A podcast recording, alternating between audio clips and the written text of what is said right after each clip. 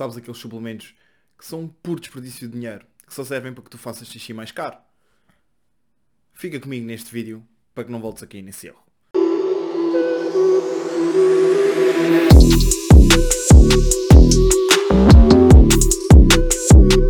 Como é que é pessoal?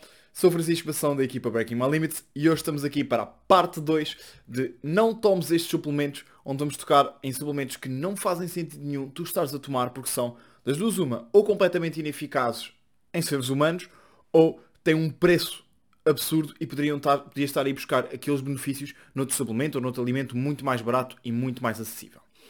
Ora, antes de mais, para quem está a ver isto em vídeo, bem-vindos ao quarto das gravações.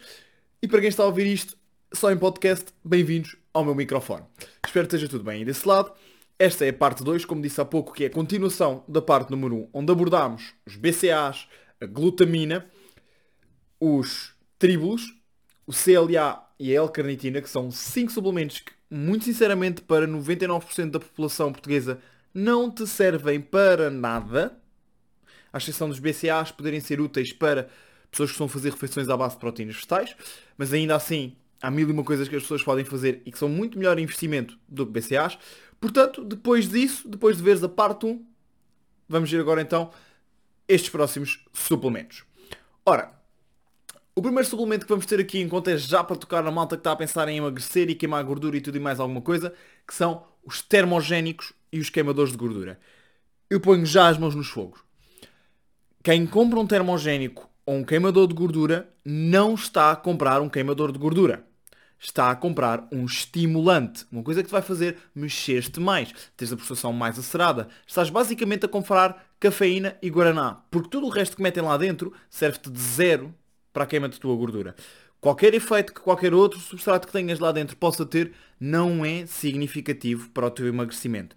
E a cafeína e o guaraná, a principal coisa que eles vão fazer no teu termogénico é acelerar a tua energia, aumentar a tua energia. E por tu teres mais energia no teu dia a dia, vão acontecer duas coisas. Uma, vais-te mexer mais, tal como eu estou aqui a mexer na minha, na minha cadeira e requieto, ou como a malta está às vezes a tremer a perna, ou a tremer as mãos, ou a andar mais de um lado para o outro durante o escritório. E vão também fazer com que não tenhas tantas quebras de energia ao longo do dia, aquela moleza de chegar a casa e lapardar no sofá. Essa é a vantagem da cafeína e do guaraná e até mesmo do extrato de chá verde num termogénico. É que eles vão aumentar os níveis de energia. Mas isso é até um certo ponto, porque todas essas três substâncias acabam por desenvolver uma espécie de tolerância, o que significa que se tu dependes do teu termogénico para ter energia no teu dia a dia, tu vais ter que começar a tomar mais e mais e mais e mais e mais. Cada vez doses maiores, mais caras e com potenciais malefícios depois para a saúde. Então, tudo bem, tu podes utilizar o termogénico para ter mais energia no teu dia a dia. Já percebemos que não é por tu tomares cafeína ou guaraná que vais queimar mais gordura, porque se tu te mexeres e gastares mais 100 calorias, mas fores comer essas 100 calorias, não vai mudar nada, ok? O que o termogénico te vai fazer é dar-te mais energia. Para isso, muito sinceramente, em vez de estares a gastar dinheiro em fórmulas termogénicas que vêm com mil e uma coisas, para isso compras só cafeína, ou só guaraná, ou só o extrato de chá verde, que dos três é o menos eficaz, e aí tens um suplemento para te aumentar a tua energia no teu dia a dia muito mais rentável e também muito mais barato. Está bem? Ora, passando entendendo que, que o termogénico não te vai emagrecer, só te vai aumentar a tua energia, pensa numa coisa antes de gastares dinheiro no termogénico. Provavelmente a grande razão pela qual tens falta de energia prende-se nestas duas questões. Uma, a tua dieta é péssima não tens uma boa gestão das tuas calorias ao longo do dia e não tens uma boa distribuição dos teus nutrientes, não sabes quantos nutrientes é que vais estar a colocar, e por isso se estás a ir buscar os suplementos, então estás a meter a carroça à frente dos bois, porque a primeira coisa que tu tens que delinear logo após as calorias é como é que tu vais distribuir a tua proteína, os teus hidratos e as tuas gorduras, para depois então fracionar isso nas várias refeições. Se estás a pensar em suplementos antes de teres isso certo, estás a dar um tiro no pé, porque não vais emagrecer sem ter aquilo certo. E depois a segunda coisa, se estás realmente cansado ou cansada no teu dia a dia, muito provavelmente é porque não estás a dormir o suficiente.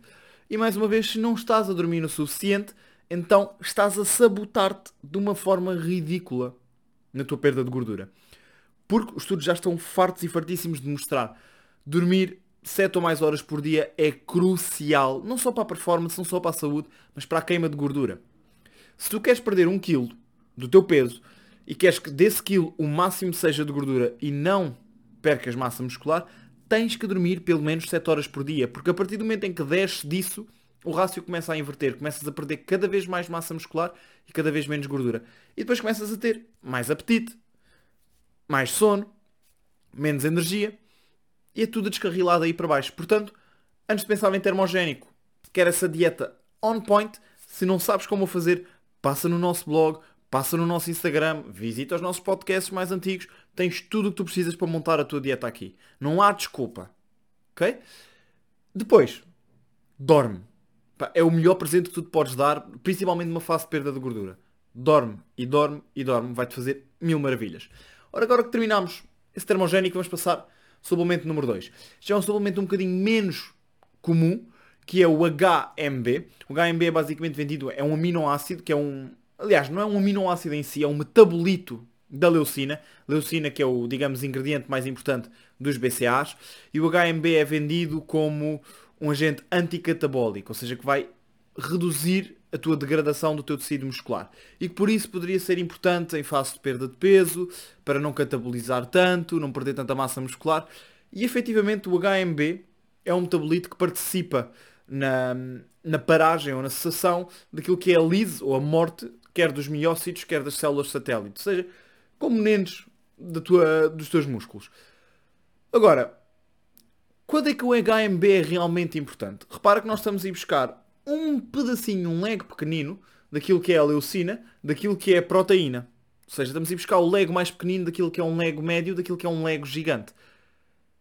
Então aquele lego muito pequenino tem que, ser, tem que compensar imenso ou ser super barato. Não é o caso. Muitas vezes nós vamos pagar mais por HMB do que pagaríamos por tomar uma whey.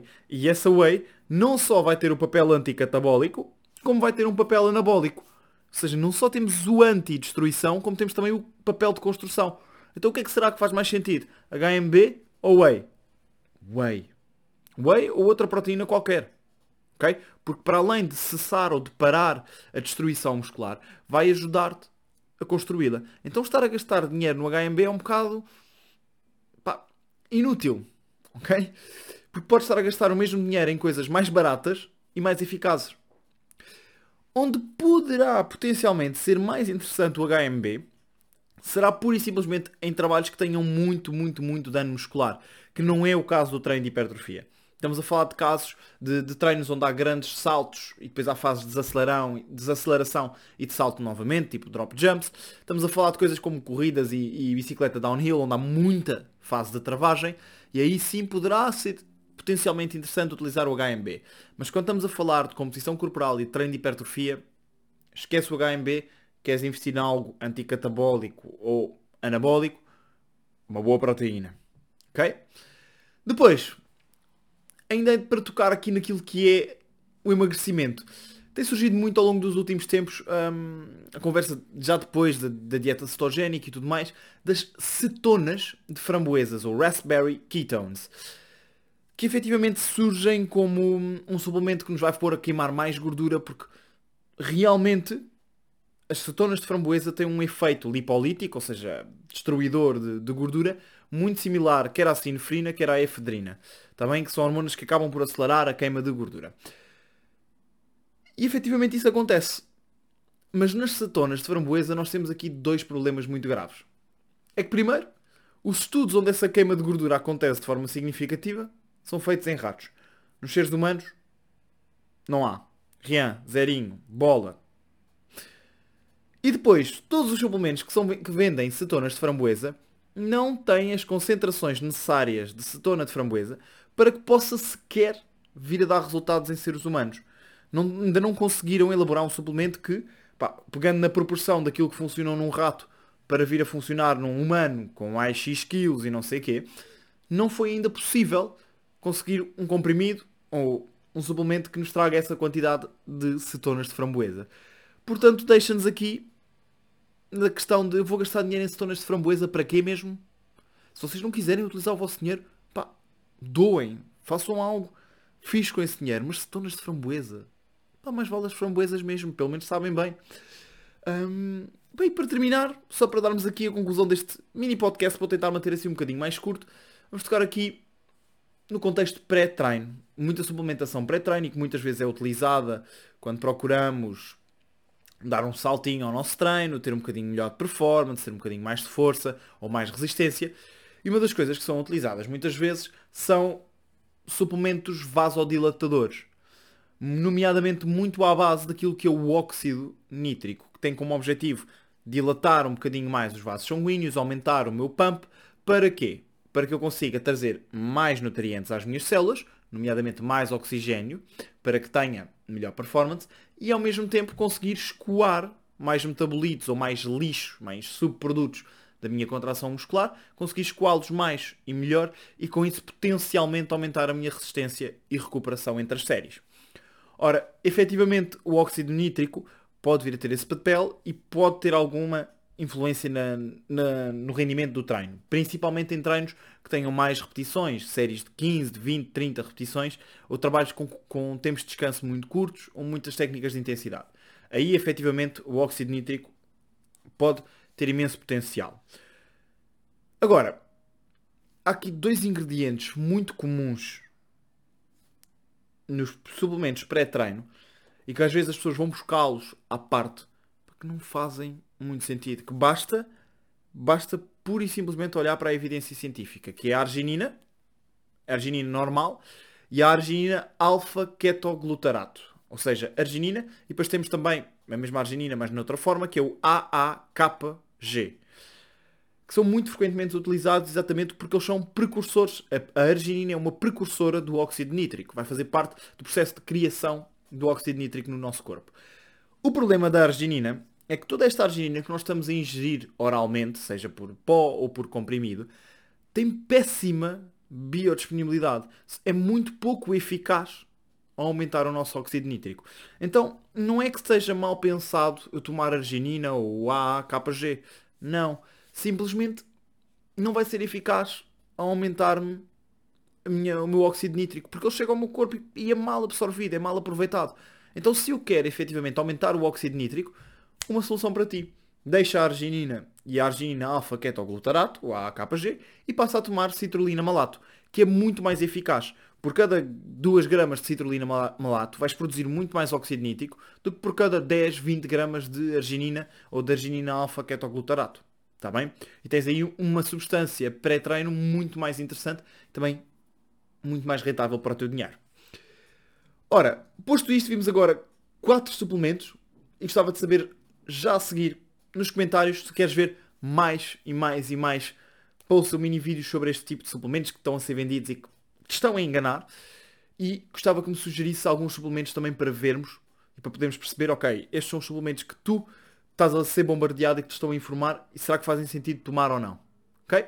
Espero que tenhas gostado deste podcast, deste mini vídeo.